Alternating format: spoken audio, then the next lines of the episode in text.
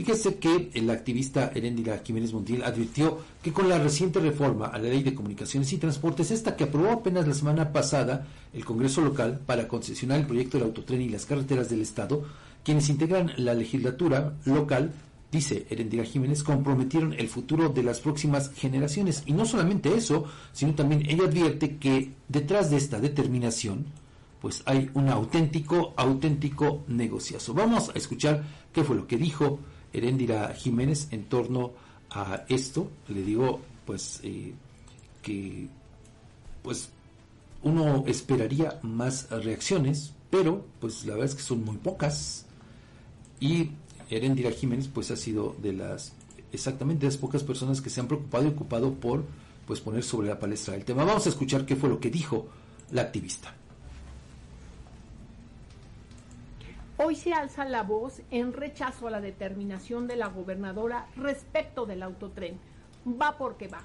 Esto es lo que ha dicho, sin considerar las consecuencias de movilidad que generará, así como las afectaciones a los edificios, a las casas, a los comercios de los bulevares. Guillermo Valle y Revolución.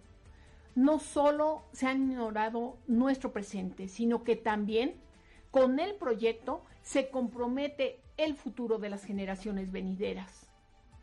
La reciente reforma a la Ley de Comunicaciones y Transportes del Estado, votada el día de ayer en el Congreso, es motivo de preocupación, no solamente por el establecimiento del sistema de transporte público de pasajeros mediante alternativas tecnológicas de movilidad sustentable, ajá, el autotren, sino también porque se abre la posibilidad de conceder la construcción y la operación de carreteras hasta por 30 años. A lo mejor yo malentiendo o pienso mal, pero esto parece un negociazo.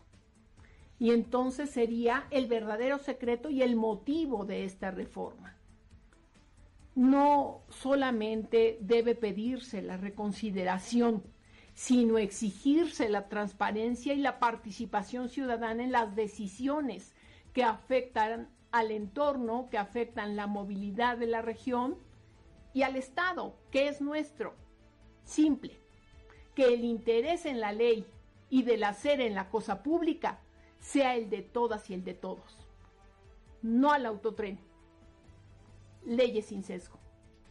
Bueno, pues eh, hasta que por fin encuentro a alguien que, pues coincide con lo que nosotros hemos venido informando desde la semana pasada cuando se dio esta eh, reforma. No solo es el tema del autotren, sino el tema de la concesión de las carreteras, el cobro de peaje y eh, pues como bien lo dice Erendira Jiménez, el gran tema pues es que detrás de todo esto puede existir un auténtico negociazo. Esa es una realidad. Sin duda, Fabián, fíjate que Hace un momento, justo antes de que eh, eh, se, diera a conocer este, esto, eh, mencionabas que no habías visto reacciones muy tibias y en todo caso las había, pero creo yo, Fabián, y no sé si coincidas conmigo, me recordó la aquella expresión de Tulio Hernández Gómez que decía, Tlaxcala es tierra de toros bravos y hombres mansos, que al final de cuentas, parece que no nos, no nos hemos fijado, no hemos visto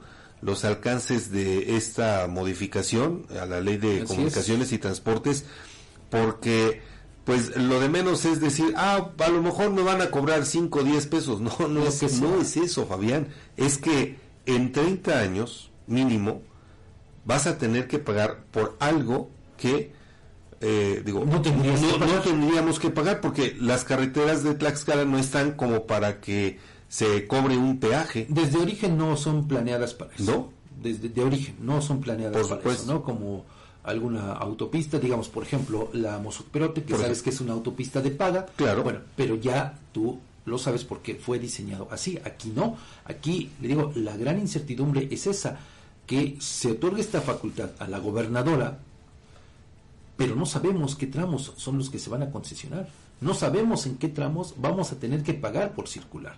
Cuando, pues ahorita las carreteras, pues el tránsito es libre y digo, no solamente eso, sino como bien lo dice también Herendia Jiménez, pues de alguna manera se hipoteca el eh, desarrollo eh, y pues sí, de las futuras generaciones. Por supuesto. Por 30 años con posibilidad Por lo menos, hasta ¿no? 60, exactamente. Entonces, bueno, eh, yo ayer le eh, preguntaba a Edgar si él tendría la información de que si algo similar ocurre en otras partes de la República, Mm, no. donde se concesionen carreteras estatales, Estatales, ¿no? a cargo obviamente del gobierno de, de cada entidad, pues no, no tenemos ningún registro. No. Y fíjese que esto también nos debe llamar la atención y le voy a decir por qué.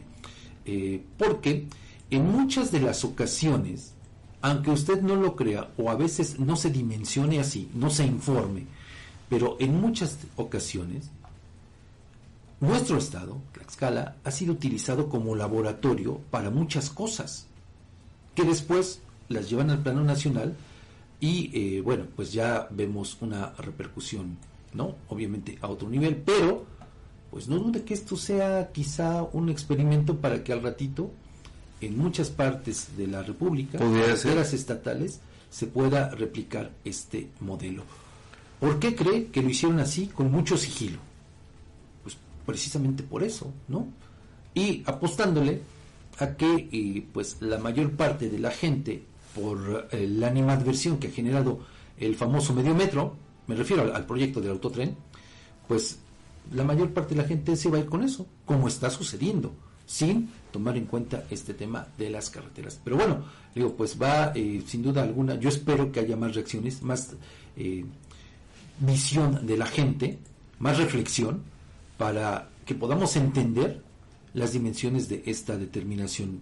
A lo mejor ahora usted podrá pensar que aquí estamos haciendo una tormenta en un vaso con agua, pero pues no.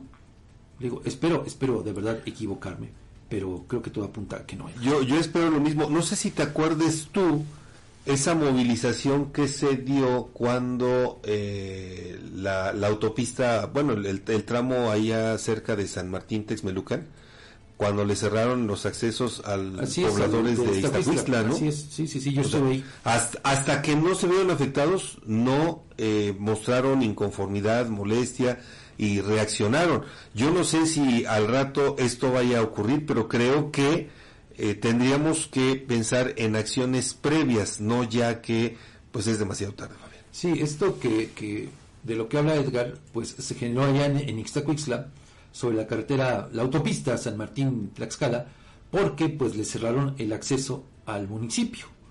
Eh, y entonces, bueno, pues la única posibilidad era hacerlo por la carretera federal. Esto generó después que abrieran diversos puntos de acceso sobre la autopista, no solamente en, en Ixtacuixtla, sino también en otros, eh, para otras poblaciones. ¿Qué fue lo que sucedió? Que los concesionarios de esa autopista, digo, algunos dicen que es de Beatriz Paredes, la concesión, no tengo el dato, pero pues es el Vox Populi, ¿no? Bueno, pues eh, refieren que después se cerraron estos accesos y fue lo que generó precisamente que eh, los pobladores, sobre todo de, de pues eh, se levantaran, se inconformaran y pues reabrieran estos espacios, estos accesos, que bueno, a fin de cuentas siguen abiertos. Siguen abiertos, siguen independientemente, fíjese nada más lo- todo lo que se generó por no prever todas estas situaciones. Bueno, eh, ¿qué fue lo que sucedió? Incluso en ese momento hubo eh, la detención de gente que en esos tiempos militaba en el PRD. Uno de ellos fue Gonzalo Olmedo Briceño, quien fue detenido, estuvo eh, pues sí algún tiempo eh, en, tras las rejas precisamente por esa circunstancia. ¿no? Tuvo que enfrentar un proceso por el cierre, el ataque a las vías de comunicación. Pero, pues, eh, le digo, ahí está, ahí está el, el tema, ¿no? Y, pues, ¿en qué derivó todo esto? En que este tramo de la autopista, pues, es de los más caros en todo el país. No precisamente por la tarifa que se paga, sino por la distancia tan corta que tiene que erogar cada automovilista para hacer uso de esa vía carretera. Y entonces, bueno, pues eso eh, solamente es parte del anecdotario, qué bueno que lo trae a, a colación Edgar, para que podamos tener un mayor eh, elemento o, u otros elementos para analizar, reflexionar sobre este eh, tema, ¿no? Porque aquí la gran pregunta es esa, bueno, cuáles carreteras son las que se tendrían que concesionar. Así es. Y lo que le decía, eh, pues yo no conozco a ningún empresario que quiera invertirle dinero bueno al malo, o que quiera invertir en algo que no sea redituable, a menos que se trate de lavado de dinero. Solamente, sí, claro, pero pues andamos mal, Fabián. Bueno, pues nos comió el tiempo eh, con esta información. Pero bueno, vamos a, la pausa, Edgar. Por supuesto, vamos a la a la, a la pausa, a la pausa. Solamente le recordamos la pregunta de este día. Ojalá que nos pueda aportar sus comentarios, sus opiniones. ¿Qué opinión le merecen los políticos que cambian de partido solo para obtener beneficios personales? Le invitamos a que envíe sus comentarios por audio a nuestro WhatsApp el 247-132-5496. Que también comente en nuestras redes sociales en Peligrosa MX. Volvemos tras la pausa.